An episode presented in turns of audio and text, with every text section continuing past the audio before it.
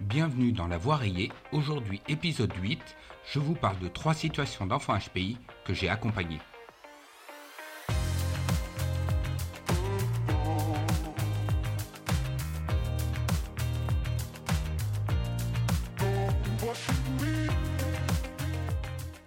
Dans l'épisode précédent, j'ai évoqué le coaching des enfants HPI et la façon dont je les accompagne avec leurs parents pour bien vivre leur profil surdoué au quotidien. Aujourd'hui, nous allons parler de trois situations d'enfants qui ont bénéficié de mon coaching. Le premier est un garçon de 5 ans qui ne se sentait pas bien à l'école. Il était en délicatesse scolaire à la maternelle et avait des soucis pour bien exprimer ses émotions. Le deuxième enfant est un ado de 15 ans avec un TDAH qui risquait de passer en conseiller de discipline. Il était hyperactif et impulsif et avait des difficultés à se concentrer. Et le troisième enfant dont je souhaite vous parler est un ado de 14 ans qui avait des difficultés de communication avec ses parents et qui ne s'investissait pas suffisamment au collège. Il était plutôt solitaire et il avait des problèmes de motivation. Dans cet épisode, je vais vous parler de mon travail avec ces trois enfants. Je vais vous expliquer comment j'ai pu les aider à surmonter leurs difficultés et à s'épanouir pleinement. Si vous êtes une maman ou un papa d'enfants HPI, je pense que cet épisode vous sera utile. Il vous permettra de comprendre les défis auxquels votre enfant peut être confronté et découvrir comment l'accompagner pour qu'il ou elle puisse s'épanouir. Alors, installez-vous confortablement et laissez-vous guider dans cet épisode.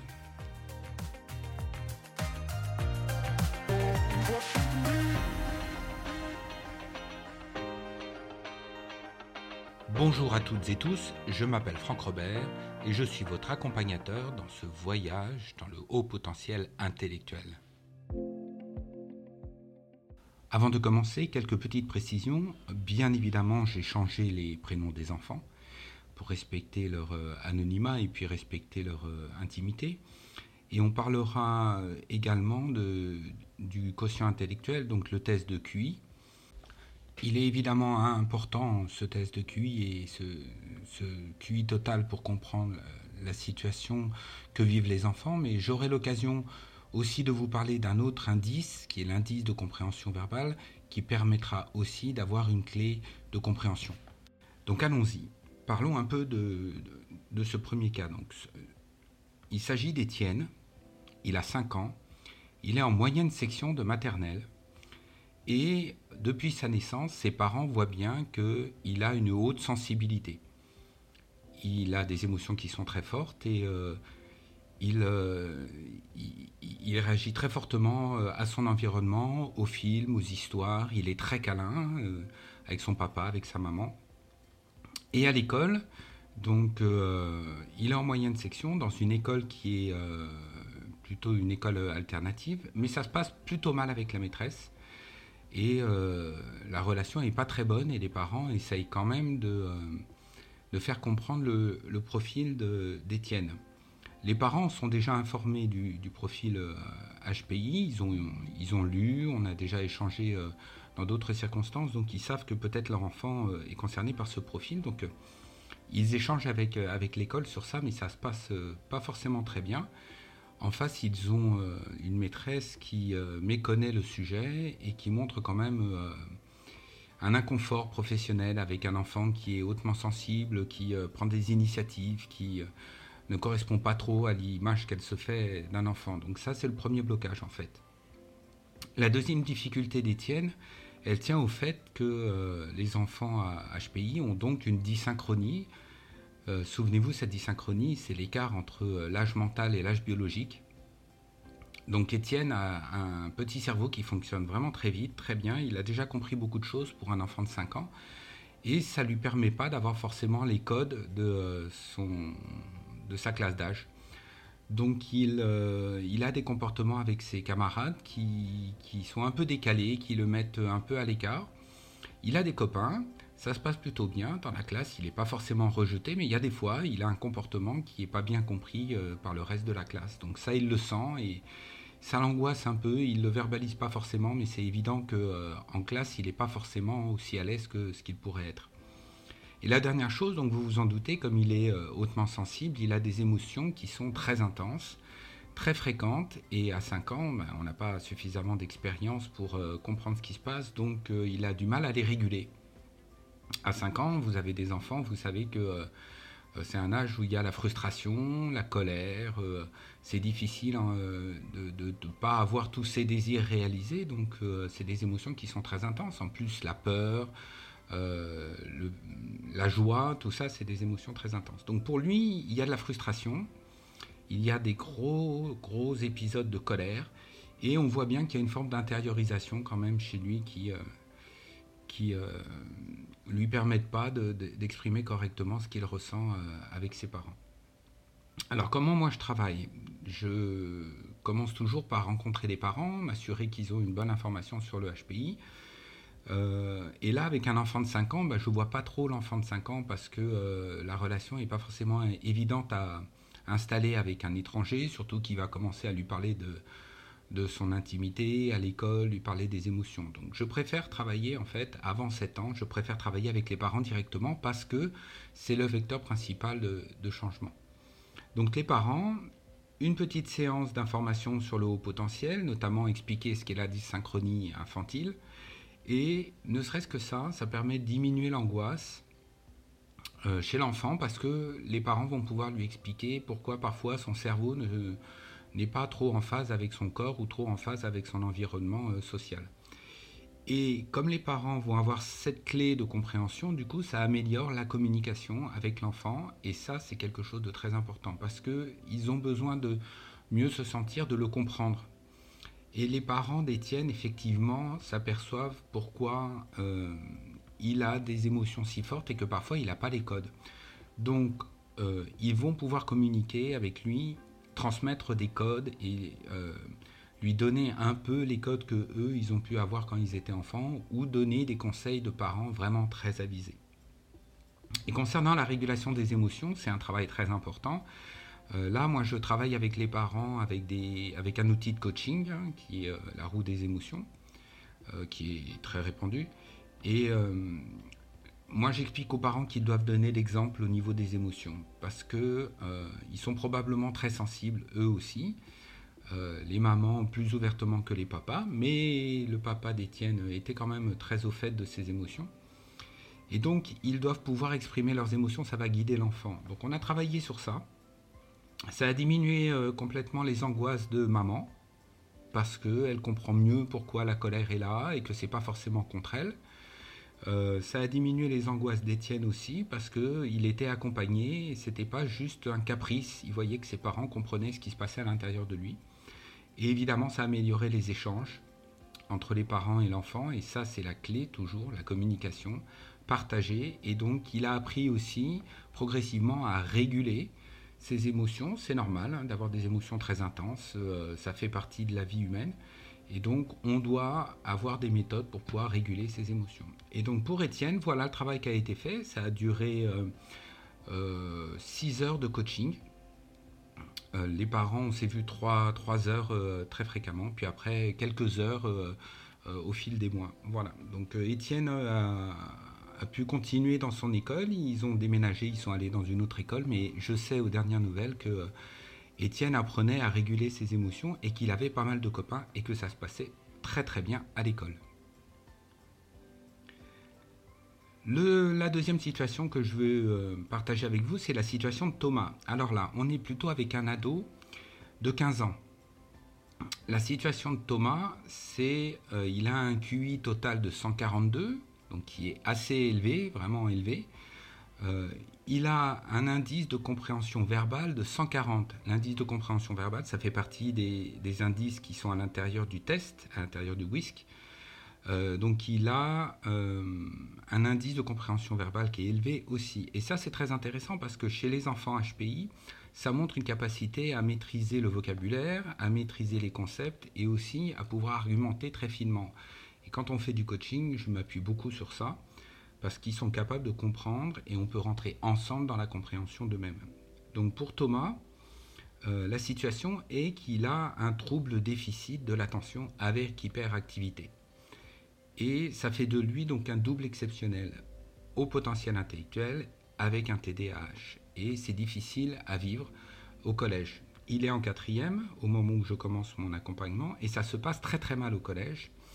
Il a commis des erreurs au niveau euh, social, au niveau des profs. Il a insulté, euh, il a insulté une enseignante en étant très désagréable, mais euh, sous la colère. Et il a eu des propos particulièrement virulents envers un autre élève et qui ont été interprétés comme étant racistes. Donc il est vraiment dans l'œil du cyclone au niveau disciplinaire et la situation s'envenime de semaine en semaine avec des exclusions, des fiches de suivi et le mécontentement d'une enseignante particulièrement. Et là, il y a une communication qui est complètement rompue. Et au niveau du collège, l'équipe euh, de direction a du mal à comprendre euh, les tenants et les aboutissants de ce profil euh, exceptionnel. HPI d'un côté très brillant, exigeant, qui s'ennuie, et de l'autre côté avec un TDA qui n'est pas suffisamment attentif, montre des signaux de non-concentration et surtout avec de l'impulsivité. Et donc, quand il monte en pression, il a des propos, il a des gestes qui sont euh, particulièrement forts et qui, dans le cadre d'une classe, euh, est compliqué, à, réguler. Donc, on est dans une double difficulté avec, euh, avec Thomas. Et donc, il y a un gros conflit scolaire. Il n'arrive pas à réguler son TDA correctement et ça crée un peu de conflit à la maison. Donc je commence à travailler avec les parents, comme je vous ai dit, de l'information sur le haut potentiel, ça met tout le monde euh, au même niveau de connaissance, et après je travaille avec Thomas. Thomas, ce qui est incroyable, c'est que son diagnostic de TDAH n'a pas été suivi d'une explication sur sa façon de fonctionner, et notamment d'apporter des informations sur une meilleure connaissance de soi dans la phase de pression, quand il rentre sous pression et qu'il va euh, découpiller. Donc euh, on parle de ça. On parle aussi de la façon dont ça se passe à l'école. Il est très remonté contre les adultes, évidemment, contre sa prof qui lui en veut et contre euh, l'équipe de direction qui fait rien pour atténuer les difficultés et qui le, menace d'avoir un conseil de discipline et d'être exclu. Donc c'est difficile pour lui d'avoir encore de la, confiance dans, l'école. Donc on parle aussi de ça et ça permet de diminuer son niveau de, colère et de cynisme euh, envers l'école. Alors vous savez peut-être, euh, si vous avez euh, lu mes articles, que la, colère et le cynisme avec le découragement, c'est les ingrédients du burn-out scolaire, notamment chez les enfants HPI. Donc en traitant avec Thomas toutes ces difficultés-là, en fait, on améliore la motivation et l'engagement. Et donc du coup, on évite le décrochage scolaire, parce qu'il y avait un véritable risque avec lui. Et du coup, en donnant des éléments de compréhension sur le TDA, en travaillant, vous allez voir avec les parents aussi sur la situation administrative et disciplinaire, on améliore la communication et Thomas prend confiance un peu dans ses capacités à expliciter sa situation, notamment dans le TDA et dans ses phases d'impulsivité. Et ça améliore donc la, relation avec certains adultes. Il trouve des appuis euh, au sein de son collège avec d'autres adultes comme euh, euh, le CPE ou, l'infirmière. Au niveau des parents, comme d'habitude, euh, de l'information sur le HPI, mais là, il y avait vraiment besoin de donner des informations sur les procédures disciplinaires. Dans les établissements scolaires, les procédures disciplinaires sont très codifiées. Hein. Il y a des arrêtés, il y a des lois, il y a des procédures, donc il y a un côté très juridique. Et avec euh, mon expérience dans l'éducation nationale en tant que personnel de direction, donc j'ai la connaissance de tout ça et ça me permet d'accompagner les parents. Donc là, avec les parents de Thomas, on démêle un peu la situation disciplinaire et surtout, on accompagne l'équipe de direction du collège pour ne pas commettre cette erreur d'un conseil de discipline qui évidemment va donner satisfaction aux enseignants qui sont mécontents, et notamment une enseignante en particulier, mais qui va faire de très gros dégâts pour Thomas. Et ce n'est pas nécessaire. Donc on accompagne l'équipe de direction pour éviter de se renier, et c'est vrai que ce n'est pas forcément simple, mais au bout du compte, on a réussi à éviter que euh, Thomas se fasse exclure et passe en conseil de discipline de mois en mois. Euh, au bout du compte, euh, ça va bien se passer pour, la suite de sa scolarité. Je donne des informations sur le TDAH aussi pour les parents parce qu'il il y a des évidences que parfois les professionnels n'ont pas données aux parents, des conseils sur la régulation des phases d'impulsivité, parce que ça aussi, en termes d'émotion et en termes de, vie familiale, c'est important d'avoir des informations. Et puis, il y a cette orientation scolaire qui pointait le bout de son nez à la fin de la troisième, donc ça fait jamais de mal en fait de donner des, informations sur la façon dont se passe l'orientation et comment les enfants HPI peuvent se positionner. En coachant les parents, euh, ça a permis de diminuer leur isolement parce que les parents HPI se sentent très isolés. Euh, l'enfant ressemble à aucun autre enfant. Donc on ne peut pas se baser sur ce qu'on sait de l'éducation ou de tous les livres d'éducation qu'on a sur les enfants et notamment les ados. Donc les parents se disent, bah, oui, mais ils ne ressemblent pas aux autres, euh, aux autres enfants. Et puis, ce n'est pas non plus un sujet dont on parle autour de soi facilement, donc euh, ce n'est pas simple non plus de trouver du soutien parmi les autres parents, parce que peut-être ils sont pas d'enfants HPI, ou on ne connaît pas d'autres parents qui ont des enfants HPI. Donc on se sent très isolé et en leur donnant du, de, l'information, en ayant des séances régulièrement, en fait, ça diminue leur isolement, ils reprennent confiance en eux, ils reprennent de l'énergie pour accompagner leur enfant. Ça améliore aussi la communication, comme d'habitude, parce que du coup, ils ont des outils, ils ont des mots-clés, ils ont des bases pour pouvoir échanger avec Thomas de façon beaucoup plus concrète sur son quotidien, sans abandonner évidemment leurs prérogatives de parents. Et du coup, la confiance se réinstalle. Les parents reprennent confiance, Thomas reprend confiance et la relation avec les adultes les plus importants de sa vie, c'est-à-dire ses parents, prend beaucoup plus d'importance. Et c'est ça qui améliore en fait la situation complète. Donc la situation de Thomas se dénoue de la façon suivante. Pas de conseil de discipline. Il a une meilleure connaissance de son comportement de TDA avec hyperactivité. Il est dans une relation avec ses parents où il ne se culpabilise pas non plus de rater, rater sa scolarité, de les décevoir. Et les parents, eux, prennent confiance en eux en accompagnant un enfant qui est très atypique, mais pour, lesquels, pour lequel ils ont absolument les clés. Voilà pour la situation de Thomas. Pour finir, on va parler de la situation d'un troisième garçon de 14 ans qui s'appelle Arthur. Alors Arthur, il a un profil euh, au potentiel intellectuel, mais qui est, comment dire, un petit peu atténué, c'est-à-dire qu'il passe un test, mais le test n'est pas probant, vous voyez, le, le, score n'est pas flagrant. Parfois, on a des scores qui sont à 135, 140, 145, voire même 148 parfois. Là, euh, Arthur, il a un score un petit peu, euh, un petit peu aux alentours de 128, 130, vous voyez. Et euh, il a un indice de compréhension verbale à 130. Encore une fois, c'est très élevé, souvenez-vous. Hein. La moyenne, c'est 100. Donc il est à 130 dans sa classe d'âge. Ça veut dire qu'il a aussi un très, très, bon niveau de compréhension verbale. Ce qui se passe chez Arthur, c'est qu'il a un profil hétérogène. On ne va pas coller des étiquettes ou des stéréotypes, mais un profil hétérogène chez un HPI, c'est un profil où euh, les indices ne sont pas euh, dans euh, la même tranche de score. Donc du coup, il est très bon dans, certaines compétences, et il est moins bon dans certaines compétences. Donc ça crée un peu une sorte de, grand 8 émotionnel, de grand 8 dans la confiance en soi. Et ça, c'est la clé pour Arthur. Il doute beaucoup de lui. Il a des capacités, il travaille très peu à l'école ou peu à l'école, suffisamment pour donner satisfaction, hein, pour euh, ne pas trop attirer l'attention, mais il s'ennuie, il n'est pas motivé, puis surtout, il, a une estime de lui qui est, faible. Hein. Euh, l'école ne l'a pas aidé à construire euh, l'estime de soi qui lui permet d'être assuré. Donc il doute. Il est dans des craintes, il est assez réservé, il est renfermé. Il s'investit peu à l'école, du coup, parce qu'il ne il veut pas avoir des mauvaises notes. Donc, du coup, il vaut mieux être un cancre plutôt que d'être bon, mais avec des mauvais résultats. ses résultats scolaires sont pas mauvais, mais il y a un risque sur l'orientation. Et lui, surtout, il perd le sens de son apprentissage progressivement, donc il a du mal à s'investir. L'estime de soi est faible, il y a du cynisme qui s'installe de nouveau, cette école ne l'aide pas à réussir, de toute façon c'est pas intéressant, de toute façon on me comprend pas, j'essaye de travailler mais euh, finalement ça n'aboutit à rien, etc., etc. Donc il y a de la frustration, il y a de la colère, l'estime de soi qui est faible chez les enfants HPI c'est assez généralisé, hein. euh, hélas c'est généralisé dans la population, mais chez les enfants HPI c'est très très installé. Et au niveau de ses relations familiales, les relations sont tendues.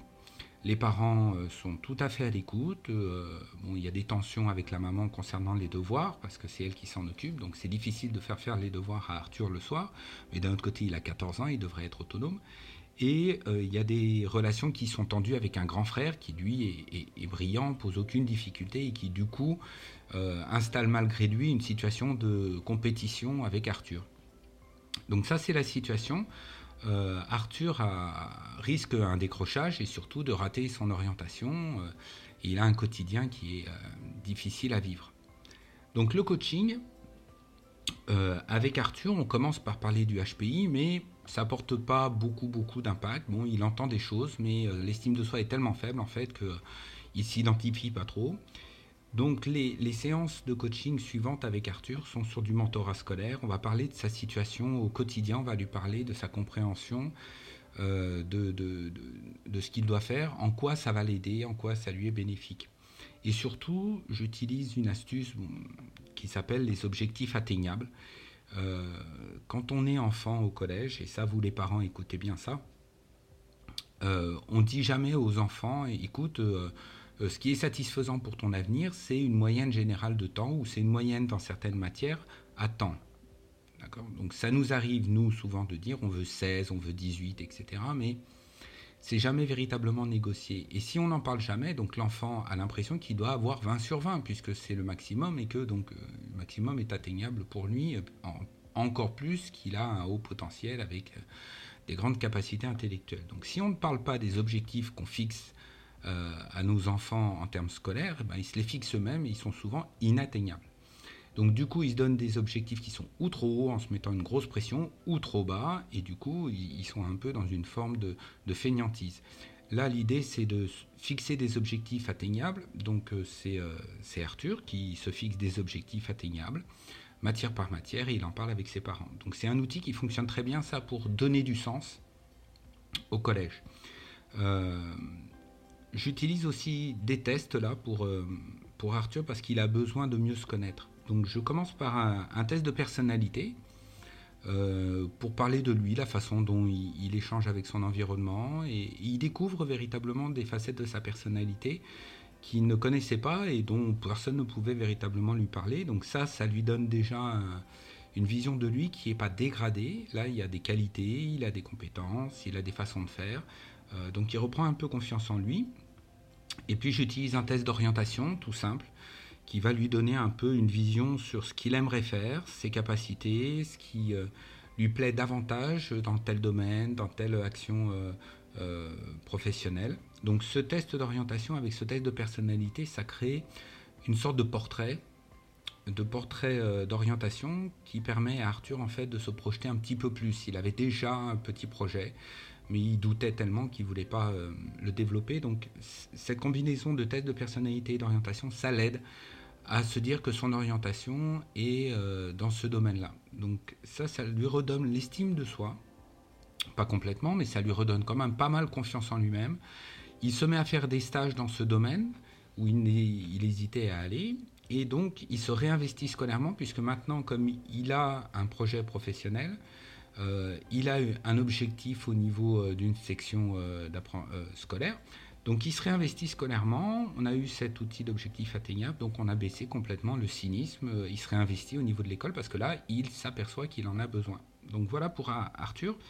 Au niveau des parents, outre l'information sur le HPI, il y avait besoin de donner des conseils sur l'adolescence, l'éducation d'un ado, le premier garçon avait posé zéro problème, donc il avait grandi quasiment malgré lui, enfin tout seul, euh, avec euh, de l'accompagnement euh, des parents, évidemment, pas des investis, mais ça avait été tout seul. Donc les, parents ne s'étaient pas posé la question des difficultés. Donc là, on, parle de ce qu'est un ado, notamment l'opposition, la remise en cause de l'autorité. Et puis on parle des conseils d'orientation côté parents, là par contre, parce qu'il y a des procédures, il y a des erreurs à pas commettre, il faut comprendre comment fonctionne le système de l'orientation à la fin de la troisième. Donc tout ça, c'est des informations qui les aident à y voir plus clair. Donc on fait baisser les craintes chez la maman au niveau des devoirs, au niveau euh, de l'avenir, parce que c'est elle qui était très investie dans la scolarité. Euh, on améliore la communication et du coup, entre euh, Arthur et ses parents, la confiance augmente et tout le monde se met à pouvoir se parler de façon beaucoup plus libre de ses forces, de ses faiblesses. Voilà. Donc le coaching pour, pour Arthur, il, lui a permis de passer donc, dans la section professionnelle, en lycée professionnel, qu'il souhaitait. Il est bien parti pour avoir son diplôme. Il a repris confiance en lui. Il est dans une meilleure communication au niveau de sa famille et il, peut dire maintenant à, à son grand frère qu'en fait, il a son propre trajet à faire. Pour finir l'évocation de ces, de ces trois situations, je pense qu'il ne vous aura pas échappé que je ne parle pas de filles, ces trois garçons. Hein. Pourquoi je ne parle pas de filles? Évidemment, j'ai accompagné des filles, mais elles sont très peu nombreuses euh, à demander de l'accompagnement. Euh, c'est une des caractéristiques en fait sur le HPI, c'est que évidemment il y a la parité, 50% hein, de femmes, 50% d'hommes, mais les jeunes filles et les jeunes femmes sont moins détectées pour plein de raisons sociologiques qui sont très comprises. Donc si vous m'écoutez, que vous avez euh, une fille, une jeune fille adolescente et que vous avez besoin d'aide, n'hésitez pas. Même si vous vous dites qu'elle va s'en sortir toute seule, parce que jusqu'à maintenant elle s'en est toujours sortie, elle se plaint pas, elle n'est pas en colère, elle ne crée pas de difficultés scolaires, ça ne veut pas dire que ça se passe bien et qu'elle se sent bien.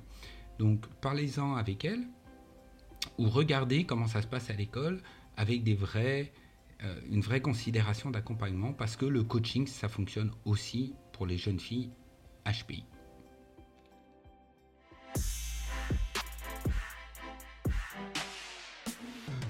Merci d'avoir écouté cet épisode jusqu'au bout.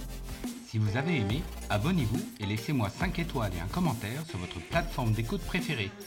Et partagez le podcast avec vos connaissances qui aimeraient en savoir plus sur le HPI. La voix rayée, c'est tout pour aujourd'hui. On se retrouve très bientôt pour un prochain voyage. Au revoir.